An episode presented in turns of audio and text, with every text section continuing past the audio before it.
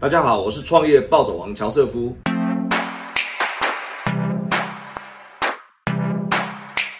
我是一个连续创业家，我也是光合感知科技股份有限公司的创办人。事实上，我已经创业二十年了，然后我已经开了七家公司，当中呢有一些公司已经很成功的卖掉了，那还有一些成功的倒掉了哈。所以，其实我开这个节目的目的呢，其实就希望我能够把我过去呃十几二十年这个创业经验，能够把它制作成一些节目，然后能够跟想要一起创业的朋友一起来分享我的经验，也可以在听这些故事的时候呢，让你可以仔细思考一下自己的方向跟人生。我是在二零零五年开始从事贸易的行业，在两岸三地，然后在美国都有成立自己的公司。最好的时候在二零一三、二零一四的时候，每一年的业绩呢也做了几千万美金。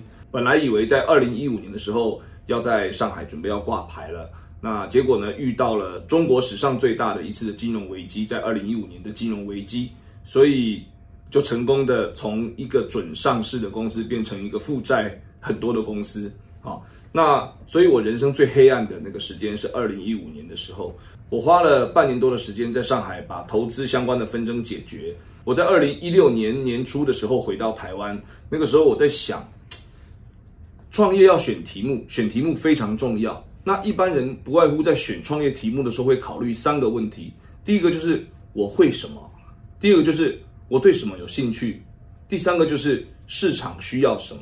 很多人会先去想自己会什么东西，这是很正常的。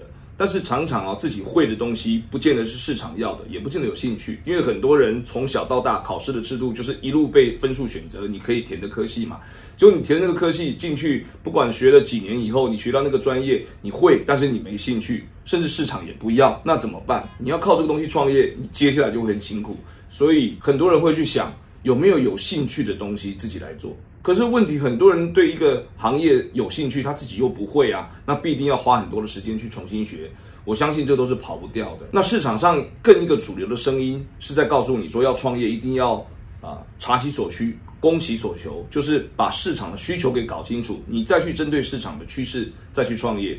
那但是问题，如果这个创的这个行业呢，你既没兴趣，你又不会，那你就会注定很辛苦。我记得我做了一件事情，就是。从网络上面一直去热搜，哦，现在到底流行什么关键词？那这些关键词，不管是投资人或者是市场都有兴趣的，我觉得一定是未来会非常重要的事情。在二零一五年的时候，那个时候很多人都在一直讨论入口这两个字啊，就流量的入口到底是什么？哦，那你看这个概念哈，其实你回想一下，十几二十年前那个时候，大家还没有人在用手机上网啊。我记得那个时候好早好早以前，手机都是按键式的，对吗？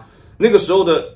上网的设备就是一台很厚的荧幕，然后你要坐在前面用拨接，会听到那个声音，对不对？然后你才能上网。那个时候，所有人的入口都是在家里面那台厚重的电视。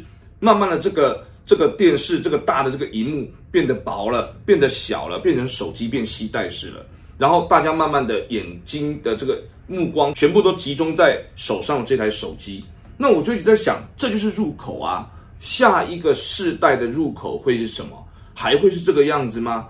二十年前的入口是家里面前面的 PC 那个荧幕，现在的入口是手机。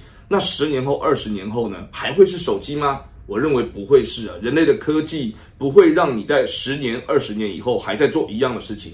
那会是什么？会是更体感的、更互动的，跟这个世界、跟这个物理环境更没有交界的、更模糊的。你所想的事情可以更快的传达给。呃，身边的物理世界，它马上会有反应。物理世界所有的事情跟你马上也没有距离，马上你会感受到，那个就叫什么？那个就叫做 VR、AR 或叫 XR 的世界。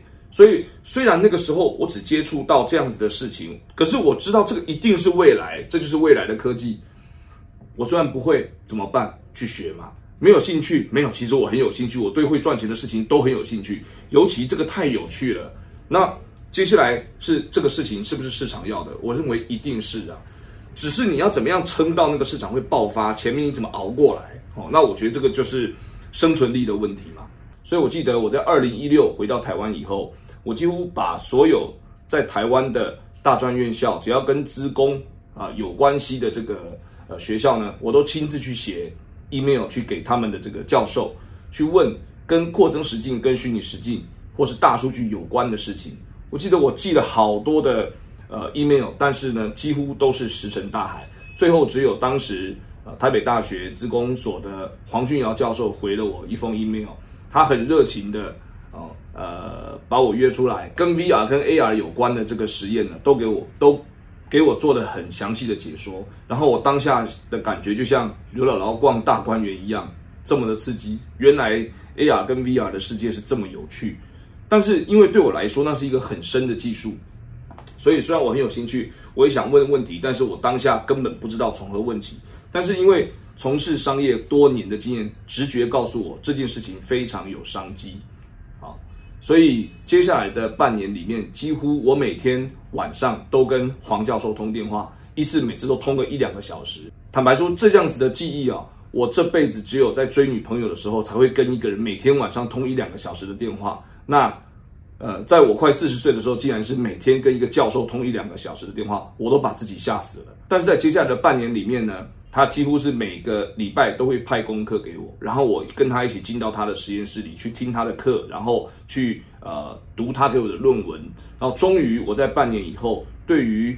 虚拟实境跟扩增实境跟电脑视觉相关的这些基础的知识，终于有了一点点的掌握。那因为我本身是生意人嘛，过去十几年的生意经验告诉我，这件事情它里面有非常大的商机。最后我发现我对电脑视觉、对 AI、对 AR、VR 相关的技术也产生了浓厚的兴趣。所以在回到台湾半年以后，我就正式的把做 A 呃扩增实境、虚拟实境这样子的技术。呃，作为我的创业的题目，那么接下来我在二零一七年的年初也正式的成立了 OSense 光合感知科技股份有限公司，也承蒙了一路以来的合作伙伴跟投资人的青睐，顺利的完成了天使轮的募资，然后一路到现在。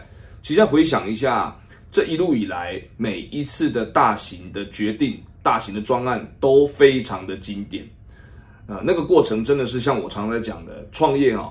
就是一定要一开始是无中生有，然后借假修真，然后借力使力，然后以小博大，出奇制胜，你最后才有可能创业成功啦。不然，除非你是富二代，一开始就有很多人啊跟你含着金金汤匙出生，不然怎么可能创业一开始会成功啊？所以前面还是要经过一番寒彻骨，后面才会有扑鼻香啊！所以回到一个很。根本的一个问题，是不是每个人都能够熬得过来？我跟你讲，真的不见得熬得过来。我现在回想，从二零一五年我在上海当时遇到的一些问题，好，然后当时的压力，我真的认为是啊，每天面临的是妻离子散，然后甚至是人生安危的问题。关于这个部分，以后我再做一集视频，特别来跟大家讲我的血泪故事。不是每一个人都适合创业，但是每一个人都可以创业。为什么？因为每个人对于风险的承受程度不一样。所以，如果你要问我这一路走来创业最重要的事情是什么，其实真的就是心态的强悍程度。哈，当你遇到了问题、遇到挑战，你能不能够认为全世界所有的创业家都遇过你类似的问题？然后你能够走过来，他们能走过来，你也能走过来，或者是其实我不需要吃这么多的苦，我回家还有很多的退路，那。两个选择都没有错，你也可以选择坚持下去，你会得到你想要创业的结果，你最后成功的人生，那一定是属于你的荣耀。你也可以回家，回到自己的舒适带。我其实创业二十年以后，我认为两种选择都没有错。最大的问题是，你要问自己，没有赢之前，先想输，你输得起，输不起，能不能担得起？如果创业没有成功，以后带来的风险。当然，如果承担得起的话，创造价值，我想才是所有创业家最重要关心的问题。所以创造价值这件事情呢，它是一个创业的心态，它不是真的你去开一家公司。就像我自己在开公司，我在创办公司，我想到的是我要创造一个新的价值。那我的公司的价值来自于我创造的价值，而不是只是做资源的挪移跟搬运。那那个没有为世界创造新的 GDP，我认为是比较没有价值的创业形态。好，今天先跟大家分享到这边。如果各位喜欢我们的内容的话，请。大家订阅我们的频道，或是到光和感知科技的 FB 按赞。我是创业暴走王乔瑟夫，今天跟大家先聊到这边。